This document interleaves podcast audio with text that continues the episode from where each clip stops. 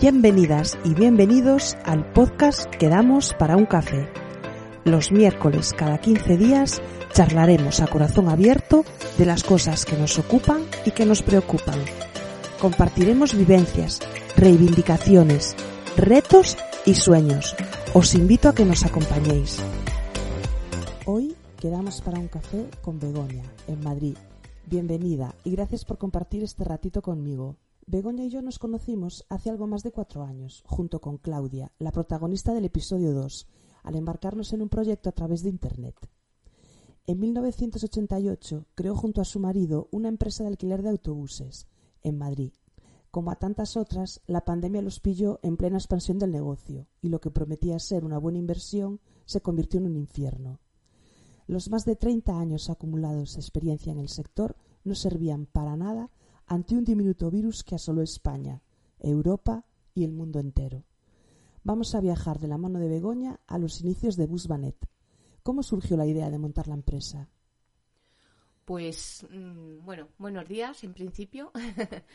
y la idea surge mm, en, pues eso, en los años 80, cuando, bueno, pues también hay crisis, como siempre, y, mi marido pues empieza a trabajar en una empresa de autobuses y, y, bueno, de pronto se nos ocurre, pues bueno, montarnos nosotros la, la propia empresa y bueno, pues mm, eh, nace a raíz de eso, con un pequeño microbús pues empezamos a trabajar con ello y, de ahí pues para adelante.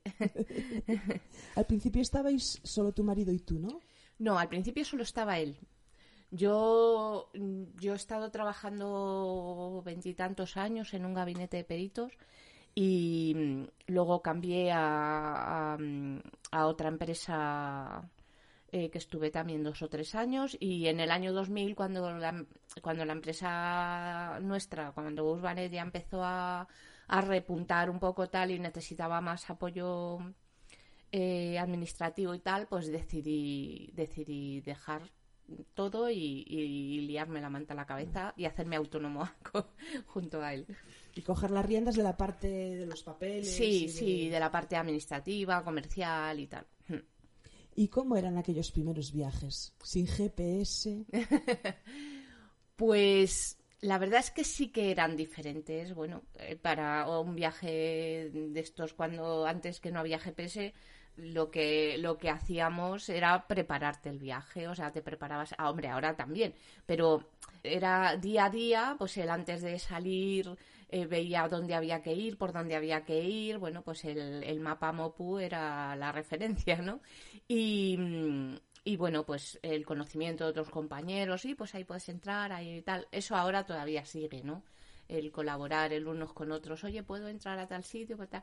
Y luego a nivel de, de conductores y tal, eh, siento decir que antes a los conductores se les tenía más como más aprecio, ¿no? Los pasajeros, el conductor era como una institución, ¿no? Se le cuidaba mucho, tal. Ahora, eh, evidentemente hay pasajeros que sí, pero, pero hay muchos que, que no. Ahora el conductor no es el conductor, es el autobusero. Así, lo digo en plan despectivo, ¿no? Porque muchas veces es así, o sea, hay veces que ni siquiera, o sea, se preocupan si, si has comido, si no has comido, si mm, la gente va mucho más a su bola y bueno, es algo diferente, la verdad. Antes eh, ibas con un grupo y ellos te metían dentro, ibas, ibas a su hotel, ellos te pagaban el hotel, las comidas, tal. Ahora no, ahora no, no, el conductor que se busque la vida.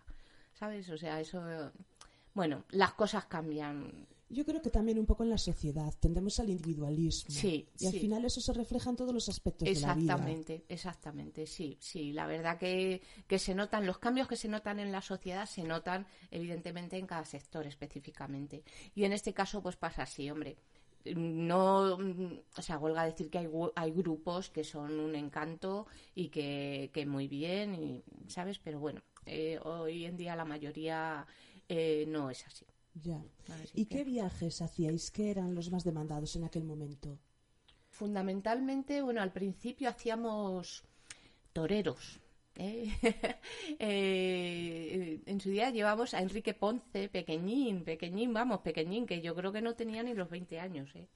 Y Gregorio ha viajado con él, con Enrique Ponce, viajes, mm, pues eso, de recogerle Jaén, que él vivía por la zona de Jaén, ir a, bueno, recoger a la cuadrilla, me suena que igual me equivoco, pero la cuadrilla creo que era de Alicante, ir a Nims, hemos viajado también pues con familias que todos los años, por ejemplo, nos llamaban para, para hacer su viaje familiar y tal, con familias además mm, reconocidas, ¿no? Eh, con familias eh, conocidas de algún médico famoso concretamente. Y bueno, ese tipo de viajes es lo que hacíamos en un principio y bueno, pues pues muy bien. Luego aparte, bueno, pues eh, hacíamos rutas de trabajadores, colegios, bueno, pues lo típico que se hace en este sector. ¿Y habéis notado la explosión turística en nuestro país de estos últimos años? Sí, sí. Hombre, sí que se ha ido notando. Va, ha ido cambiando ¿no? el, modelo, el modelo turístico. Eh, nosotros principalmente mm, eh, nos dedicamos más al turismo internacional, o sea, es decir, la gente que viene de, fuera, pues yo que sé, latinoamericanos, mexicanos, estadounidenses, que vienen a Europa, argentinos, eh, que el viaje de su vida es hacer un viaje a Europa, ¿no? Pues ese tipo de, bueno, y luego orientales también. O sea, nosotros nos centramos fundamentalmente, un tanto por ciento súper alto, es de mm, de turismo extranjero, porque el turismo nacional eh, ahora mismo mm, no, o sea, una familia que se plantea hacer un viaje mm, lo hacen en, lo hacen en coche, no no lo hacen en un microbús, ¿por qué? Pues porque tienen a mano el coche, ¿sabes? O sea, los que vienen de fuera pues son los que fundamentalmente nos contrata ese tipo de gente. Servicios, sí, sí, sí. ¿Y cuántas personas llegasteis a ser en la empresa? Pues hemos llegado a ser siete personas y ahora mismo somos cuatro. Cuatro, bueno, siete, ocho éramos, contándome a mí, en la parte administrativa. Y ahora mm, eh, cuatro. Porque llegó la pandemia y se paró el mundo. Totalmente. Y de repente no teníais nada de trabajo. Nada, cero. Todos los autobuses parados, los conductores parados. Sí. ¿Cuánto tiempo estuvisteis completamente parados? Seis meses totalmente parados y luego en septiembre pues empezamos a hacer una ruta de colegio y poco más. Ha sido terrible, o sea, un drama. ¿Y habéis recibido algún tipo de ayuda? Pues las ayudas que hemos recibido ha sido mm, la, la, paralización de, de los ICOs, de, de, perdón, de los leasing, de los autobuses, nosotros hemos, eh, em, eh, últimamente apostamos por tener una flota mm, nueva y, moderna. Entonces, bueno, pues te encuentras de pronto con la pandemia en que tienes cuatro coches y estás pagando los cuatro, cuatro microbuses y estás pagando los cuatro. Entonces, el, el, el banco sí que se ha prestado a, a, bueno, a la moratoria, ¿no? O sea, de momento estamos con moratoria para y no estamos, estamos solo pagando intereses de los préstamos leasing. Y más ayudas, pues, pues poco más, porque hemos estado cobrando prestación de autónomos, pero hasta que se ha acabado la prestación, mm, yo entiendo que si que si hay sectores que están todavía que no han remontado, como es el turismo en este caso, eh, el gobierno sí que debería habernos ampliado el, plazo, ¿no? Aunque, bueno, yo pensaba que la moratoria era una ayuda, una ayuda del Estado, pero no, era, bueno, pues eso, como el paro, estás cobrando paro, se nos ha acabado ya el paro, es, se nos ha acabado ya la moratoria, entonces ya, pues ya nada. Entonces, bueno, pues eso es duro porque, mm, o sea, con, ese, con esa ayuda... Eh, nosotros en casa, bueno, pues eran los gastos de casa, ¿no? Y cuéntanos cuánto puede costar un autobús, un microbús de los que compráis vosotros, por ejemplo. Pues un microbús de los nuestros cuesta 115.000 euros. O sea, cada 3-4 años nos compramos un apartamento en Madrid. y en vez de pagarlo en 25 años, eh, lo pagamos en 5, 7 a lo más. Eh. Entonces, imaginaros lo que supone eh, eh, o sea, tienes cuotas súper altas, ¿no? Claro, De- Para ir manteniendo siempre una flota rejuvenecida. Exactamente, claro, claro.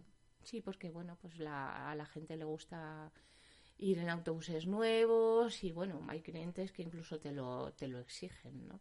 ¿O- ¿Os habéis unido de alguna manera los, los del sector? ¿Habéis tomado a cabo alguna movilización o alguna reclamación? Nosotros estamos, bueno, divididos en, a- en diferentes asociaciones, ¿no? Fundamentalmente tres asociaciones. Y bueno, las asociaciones pues sí que han estado tanto, bueno, las que sean de, de reciente mm, constitución, eh, pues bueno, han estado trabajando y las que y las, las otras asociaciones mm, pues también no han dejado de, de trabajar para solucionar el tema de la pandemia y tal. Lo que pasa que, bueno, los resultados realmente no son los esperados. O sea, no es eh, lo que nosotros mm, necesitábamos, ¿sabes? O sea, mm, eh, realmente una unión como de todos a una, como Fuente Ovejuna, no, no ha habido, no ha habido. Y es una pena, la verdad, porque eh, sí que se necesitaba una unión absoluta de todo para... Pero bueno, cada uno también ha trabajado en la medida de, de lo que ha pensado que era mejor ¿no? para el sector. ¿Os sentís un poco olvidados quizá por la administración? Totalmente, absolutamente. Nuestra frase favorita es no existimos para nadie. No existimos para nadie. O sea, eh, hemos notado que, bueno, en los medios y en, en- se hablaban de sectores muy concretos y además muy machaconamente todos los días, ¿no? Sí. Y nosotros eh, como que nos hemos quedado atrás, o sea, la gente no sabe que, que existimos. eh, y bueno, es una pena porque, claro, no es lo mismo tener un pequeño negocio que, a ver, que todo el mundo tiene su drama con el COVID, todos, Todos, absolutamente todos, sí. todos. O sea, yo eso no. Pero no es lo mismo tener un pequeño negocio que tienes una inversión, que te voy a decir yo, de, ponle de 7, 8 mil euros en material o que tienes, eh, tienes y pagas una, un alquiler, yo qué sé, pues de 400, 500 euros, ponle, que una empresa eh, que tiene Una flota. una de- flota que cada autobús eh, tiene una media, cada microbús en este caso, porque los autobuses grandes pagan más,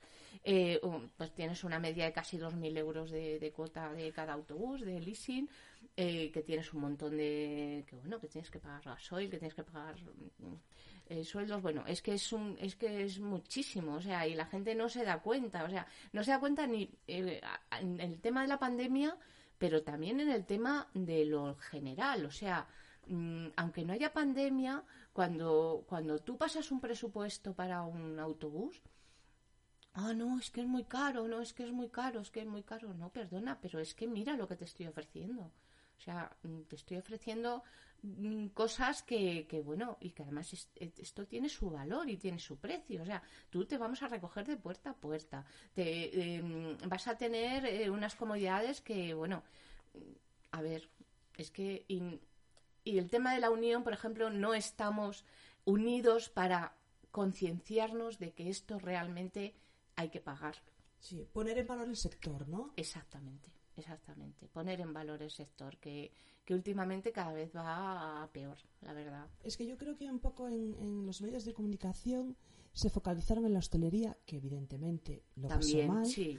y hablaban de los hoteles y tal, pero había muchos otros sectores que no se mencionaban prácticamente en ningún sitio. Nada, nada, no. o El sea, vuestro, uno de ellos, por ejemplo. Sí, el nuestro salió a colación, bueno, pues en una movilización que, que hicimos el, pues justamente hace un año, que organizó una de las asociaciones y, y bueno, pues mm, los medios se hicieron eco porque uno, uno de un compañero nuestro eh, se, eh, se echó a llorar, o sea, es que no, era para menos, es que todos llorábamos, o sea, Sí, lo recuerdo perfectamente, Sí. me impactó muchísimo. Sí, y entonces, bueno, pues ahí eh, estuvimos unos días mm, saliendo un poco en prensa, ¿no? Pero, pero bueno, o sea, nada, nada. O sea, no, no ha tenido evidentemente el impacto que han tenido otros sectores, ¿no? Y, y la verdad que es bastante duro. O sea, se- nos sentimos abandonados mm, para medidas COVID, nos sentimos abandonados eh, para, para, dar soluciones a temas de nuestro sector. Ahora mismo tenemos un problema gordísimo con el tema del transporte escolar. Y, bueno, pues no sabemos si, si autobuses que, que, este año hacen 16 años van a poder empezar el curso escolar. ¿eh? Y todo porque los políticos tienen paralizado una ley que supuestamente tenía que salir ahora, al final, a mediados de julio. ¿eh? Y ahora la han, la han dilatado ¿eh? hasta el mes de no, octubre, noviembre. Vaya, ¿cómo vamos a empezar el colegio? Eso no hay nadie que, que pueda decirles a los políticos, a la gente que nos gestiona, ¿eh? que, que, que, eso no puede ser así, que...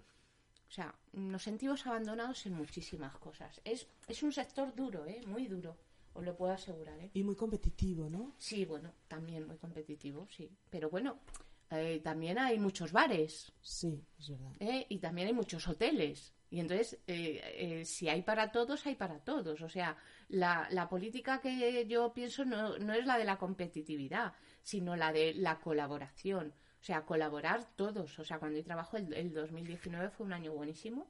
¿eh? Pensábamos que el 2020 lo iba a ser también y vino lo que vino. Pero mm, si hay trabajo para todos, pues no tiene por qué haber competitividad, ¿no? También hay que ser, bueno, pues mm, si somos todos compañeros, todos no tiene por qué haber competitividad. ¿Y tú qué crees que marca la diferencia en Busbanet? A ver, al ser una empresa pequeña, eh, el trato, o sea, el trato a cualquier hora, en cualquier momento, mmm, cualquiera nos puede llamar y pedirnos, tanto pedirnos presupuesto como eh, alguien que esté de viaje, oye, ¿qué tal? O sea, a nosotros se nos puede contactar en cualquier momento y, y facilitar eh, las cosas a, a tus clientes. ¿Sabes? Bueno, un poco como personalizar. Sí, personalizar nuestra experiencia. Sí, personalizar los viajes y, y, lo, y, las cosas, ¿sabes? Y luego la calidad del servicio, porque estáis muy pendientes de todas las normativas sí. de calidad. Sí, sí. Tener buses nuevos. Sí, sí. Bueno, hoy en día el tema ahora está que tan de moda la digitalización. Nosotros llevamos digitalizados hace ya años. Y con el tema del COVID, ¿qué habéis tenido que cambiar en los autobuses? Pues con el tema del COVID hemos tenido que bueno sacar certificados de, calidad, o sea, de calidad frente al COVID, ¿no? De que cumplíamos la normativa. Eh, hemos cambiado, hemos implantado unos aparatos, unos ionizadores purificadores de aire. Eh, y bueno, hemos tenido que cambiar el protocolo de limpieza de los autobuses. O sea, los autobuses cada vez que entraba un grupo nada cuando salía se limpiaba absolutamente vamos se limpia absolutamente todo el autobús y bueno en un principio teníamos restricción de plazas eh, luego ya nos pusieron ya podíamos al 100% y entonces bueno sí que ha habido que protocolizar las cosas de diferente forma y, y, eso y tener certificaciones que acrediten que, que todo eso se cumple ¿no? Entonces podemos decir que Busbanet es una empresa segura para viajar. Sí, sí, absolutamente, vamos, sin lugar a dudas. El aire de nuestros autobuses se renueva cada dos minutos. Y además, el, el índice de contagiados en, en, nuestros autobuses, bueno, los nuestros y en el sector, es del 0,07%. Entonces, mm, realmente estamos haciendo las cosas bien.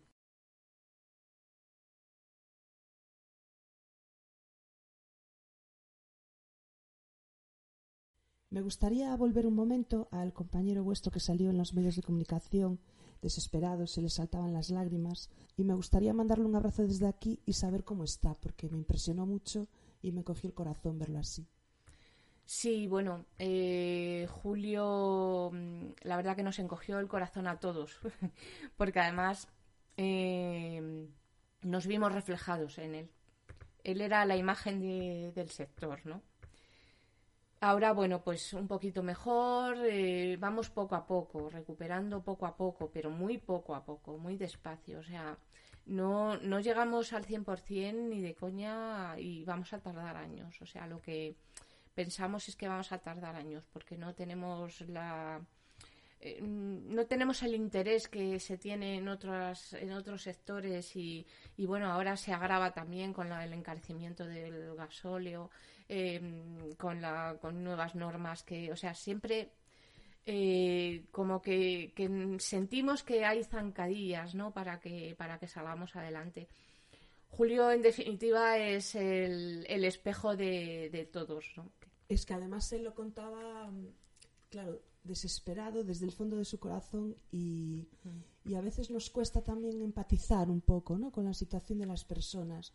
Piensas, bueno, que no se quejen tanto, ya saldrán adelante, yo estoy peor. Ya, bueno, mm, a ver, cada uno sabe lo que tiene en su casa y, y, el sector de transporte de viajeros sabemos lo que tenemos y sabemos que tenemos una, o sea, una situación durísima. Que habéis sufrido mucho. Mucho, mucho. O sea, es, es terrible el estar en casa un día tras otro sin, con los autobuses parados en el garaje nosotros íbamos una vez a la semana a dar vueltas por el garaje para mover los, los microbuses, o sea, para que no se enquistaran ahí, que las ruedas...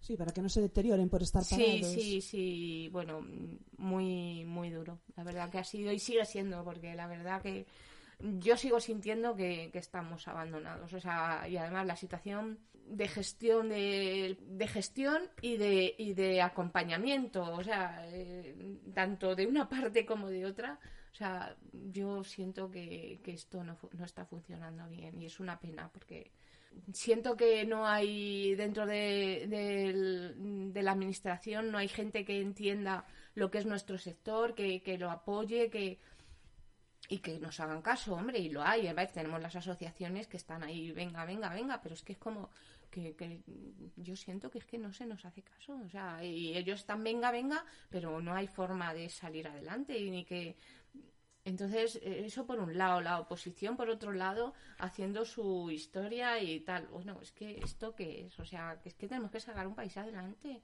Que esto es como el después de la Segunda Guerra Mundial. O sea, y, no, y no exagero. Entonces, mm, esto hay que ponerlo muy. O sea, las cosas no se nos puede abandonar. Porque la reactivación del sector eh, vendría acompañada a lo mejor de la apertura al turismo internacional, por ejemplo. Hombre, eso es fundamental también, por supuesto. Porque ahora se están estableciendo los protocolos de viaje ¿no? dentro de sí, la Unión sí, Sí, el abrir, el abrir eh, las fronteras. A ver, que es que nosotros también entendemos que tenemos lo que tenemos, o sea, tenemos la pandemia que tenemos. Sí, sí.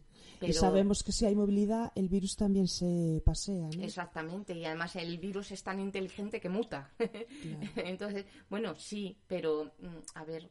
Hay que lograr un equilibrio. Exactamente, exactamente. Y, si no, y si hay sectores que se quedan ahí paralizados, hay que ayudarlos. Hay que ayudarlos. Sí, hay países. En, en, Alemania, por ejemplo, desde el minuto uno se ayudaron a las empresas de, de transporte de viajeros. Desde el minuto uno.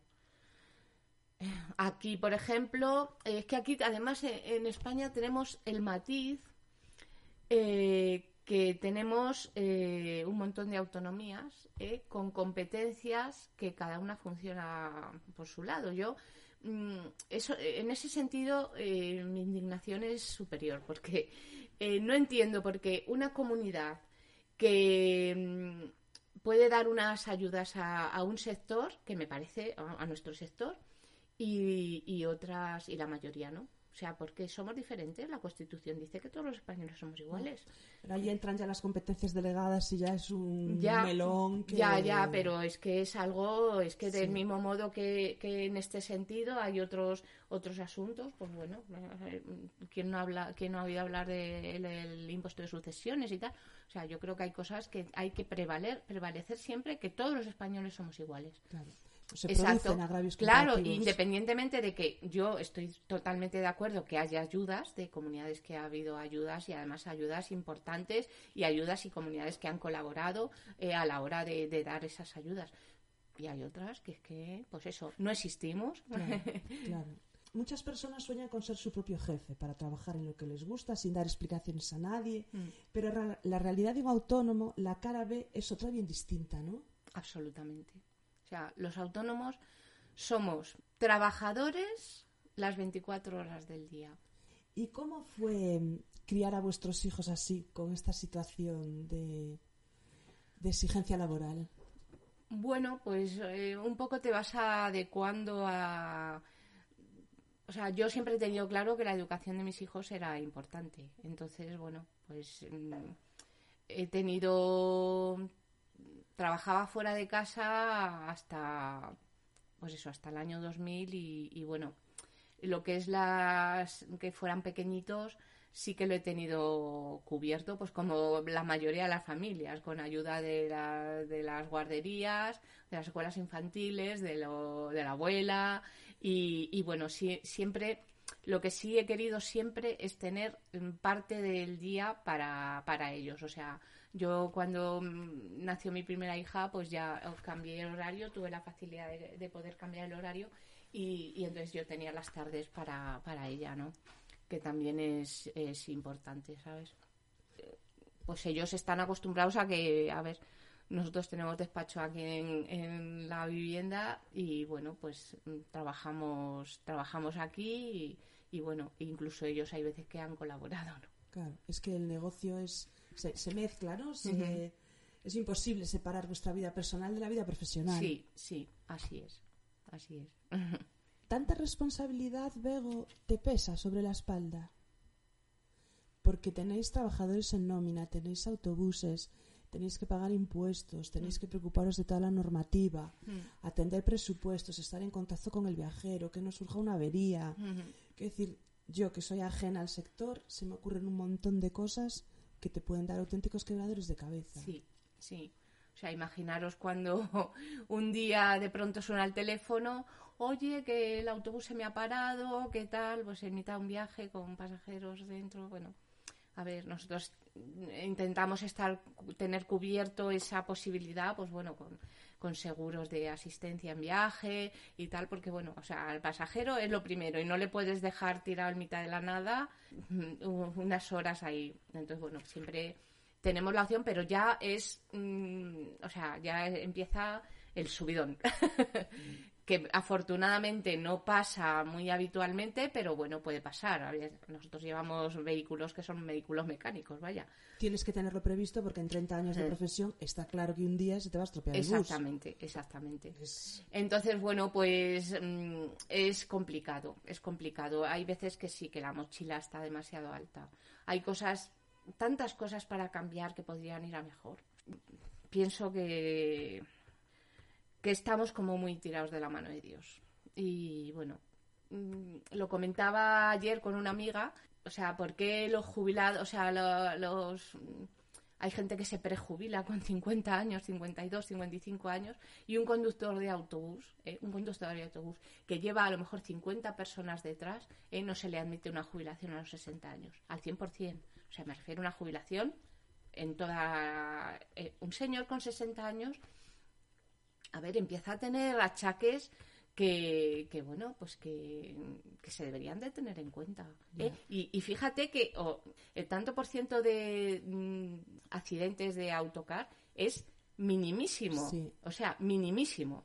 Que es que, o sea, ha habido años seguidos de no tener ni un solo accidente de autobús. Es, es muy seguro viajar en autobús. Exactamente, pero, pero a ver, eh, los, los conductores son personas. Y con esto no quiero decir que un señor con 60 años ya no pueda conducir, no.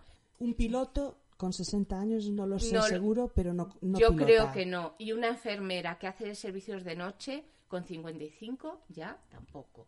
Son las cosas que yo creo que no se nos tienen en cuenta. Hay profesiones, por ejemplo, los de albañil también. Exactamente, claro. Eh, hay profesiones que, los mineros yo creo que también se jubilan antes. Sí, los mineros también. Eh, entonces, bueno, pues ¿por qué a nosotros no se nos incluye? Y, y, bueno, sí, es muy complicado. ¿eh? Yo os digo que mm, el ser autónomo de este sector es muy difícil. La desilusión asoma por la ventana, ¿no? Sí, yo hay veces que pienso que porque no me he presentado, a, no me he sacado unas oposiciones para la administración pública. De verdad, ¿eh? en su día, cuando tenía 20 años, que, ya intenté presentarme y lo dejé a medias. O sea, que es que ni siquiera me dijeron el no a las pruebas, pero lo dejé. ¿Por qué no se nos entiende a los autónomos como, pues eso, como trabajadores, como más trabajadores? ¿Por qué la administración nos considera empresarios? Vamos a ver, que es que somos empresarios, no somos empresarios, somos obreros, ¿eh? trabajadores con la carga ¿eh? añadida de impuestos, de laboral, eh, de responsabilidades, de, ¿sabes? Entonces, y el tejido empresarial de autónomos, de pequeños autónomos de este país es muy, muy, muy elevado. O sea, se nos debe cuidar, se nos debe cuidar. O sea, es que y, todavía hay gente emprendedora ¿eh? que, que, se lanza, o sea, que venga, pues me voy a montar. O sea, todavía hay gente que tiene ganas, ¿no? La gente joven, pero los que ya somos más mayores, la verdad es que mm, nos cuesta soportar la mochila tan llena. Ya, son muchos años también de incertidumbres y de altos y bajos. Sí, sí. Bueno, nos estamos poniendo muy negativos y aquí en este podcast nos gusta la alegría. Muy bien. Así que vamos a hacer un ejercicio de memoria y te apetece compartir con nosotros algún recuerdo bonito de vuestra trayectoria profesional, un par de momentos en los que tú dijeras, por esto valió la pena todo el esfuerzo. Cuando un cliente, por ejemplo, te felicita, la verdad es que piensas, tengo el trabajo bien hecho, ¿no? O repite. Cuando repiten, claro, cuando tus clientes se, están, se fidelizan a tu empresa, ¿no? Pues la verdad es que eso, eso gusta, ¿no? Y, y bueno, pues el, viajar, ¿no? Que también eh, nos gusta. el, recorrer eh, España, Portugal, Francia, o sea, pues también nos encanta. Con los grupos. Sí, sí, y bueno, la verdad que tiene también, pues eso, el, lado más sentimental es quizás lo que lo que en la balanza ponemos en el más, ¿no? El lado sentimental de, de los grupos y de la gente y bueno, pues... ¿Y los colegios qué tal los lleváis? Bueno, a ver, nosotros hemos hecho muchos años colegios y y luego, bueno, llegó un momento que, decidimos no hacer más colegios porque, bueno, el turismo iba bien y, dedicarnos más a, eso, al turismo, ¿no? Pero, bueno, este año hemos tenido que hacer colegio. Y bueno, pues bien, bien. A ver, si es que con el colegio al final, pues bueno, el conductor también, eh, con los chavales, se, tienes un vínculo ahí son todos los días, claro. Claro, claro, todos los días y bueno, bien, bien, aunque, vale, eh, vale, apartamos lo negativo, pero, pero, también os digo, los conductores de autobuses, aquí en Madrid, los conductores de autobuses escolares de colegios privados, ¿eh? no se les ha vacunado en como esenciales. Vaya, otra cosa que es que no se entiende. O sea, yo mi hijo, por ejemplo, ¿eh? que tiene 24 años, está todavía sin vacunar ¿eh? y hoy termina la, última ruta del colegio. Hoy es el último día que hace colegio este año y está sin vacunar. Pues es que no se entiende. Pero bueno, bien, eh, encantado con los chavales eh, y bueno, bien, bien, la verdad es que, que bueno, que el transporte escolar también es, gratificante, ¿no? ¿Y cómo está Busbanet ahora? Intentando salir del pozo. ¿Cómo se presenta el verano? pues no se presenta bien. Así de claro. O sea, el verano normalmente. Eh, queremos ser optimistas, pero. No, no, queremos serlo. No, eh, a ver, el optimismo lo tenemos un poco más ya para septiembre. Ya va a haber más gente vacunada eh, y ya, bueno, pues eso, lo que es el turismo también de empresa, ¿no? Que nosotros también hacemos mucho, pues ya pensamos que sí que pueda estar ya mucho más reactivado y entendemos que va a ser así. Eh, de cualquier forma, julio y agosto para los sectores de transporte de viajeros tampoco te creas que es mm, muy bollante, porque eh, ya no hay colegios, ya no se hacen excursiones, ya tal. Y entonces los autobuses que se mueven son autobuses de línea fundamentalmente. Bueno, te haces algún campamento en el mes de julio, pero vamos, que no el volumen eh, de negocio no es... Ya de forma habitual, independientemente de la pandemia. Sí, entonces, eh, pues ahora peor todavía. Eh, también se está celebrando estos días el congreso este de Mobile en Barcelona, que eso también dice, bueno, a ver si se reactiva eso. Sí, bueno, a ver, este año, el, nosotros el año pasado en el Mobile teníamos un buen... O sea, este, habíamos apostado ¿no? por ello y de hecho teníamos reserva para, para bastantes microbuses y hubo que, bueno que cancelarlo se canceló se hubo que, devolver eh, las reservas que había hechas y este año pues bueno mm, tengo entendido que ha sido es un congreso bastante más reducido sí un poco atípico sí pero bueno llegará todo llegará y bueno ferias aquí en Madrid pues también llegarán y, y bueno pues esperemos que, que todo que todo salga para adelante y que todos podamos salir adelante. Y ya está. O sea, nosotros en definitiva lo que queremos es. Yo. A ver, yo no pido hacerme rica con esto. ¿eh? Y sé que no me voy a hacer rica. Pero, bueno, poder vivir, poder salir a tomarme una caña, poder mm, ir a, irme a un teatro o poderme coger el ordenador, como hacemos eh, muchas veces, eh, bueno, muchas veces, ahora ya hace tiempo que no, coger el ordenador y unos eh, tres días, pues venga, vámonos a, a visitar, yo qué sé, a las médulas, o vámonos a las merindades, o vámonos a Sevilla con el ordenador, estás todo el rato que te van entrando cosas, qué tal, o sea, que sigues gestionando la empresa, Ya, Eh, pero te puedes mover. pero bueno, es lo positivo a lo mejor de todo esto que nosotros hacemos, ¿sabes? Es verdad que hay veces que nos estresa más que estar aquí en casa.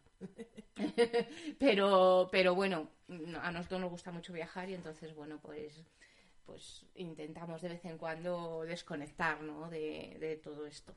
Y de todos estos viajes que has hecho por España, ¿podrías decirnos dos o tres lugares que sean especiales para ti?